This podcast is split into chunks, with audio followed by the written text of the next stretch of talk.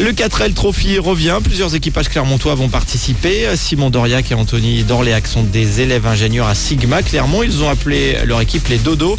Le raid va les emmener au Maroc pour une aventure à but humanitaire.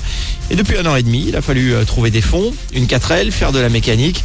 Une expérience euh, bonne pour le CV, mais pas que, comme l'explique Anthony. Peut-être que plus tard euh, ça peut être un avantage, mais je pense pas que dans le CV, surtout du point de vue humain, on a engrangé des connaissances et des compétences, nous surtout, de la débrouillardise on pourrait dire, de se lancer dedans, de pas avoir peur, d'être courageux, c'est aussi des qualités humaines. On verra ça quand on sera au Maroc, on verra ce que ça donne, mais on, a à cœur de pouvoir partager avec les gens sur place et de conduire un projet comme ça ça, apporte également de, la fierté et une satisfaction et de se dire qu'on est capable qu'on a réussi à arriver là où on en est aujourd'hui.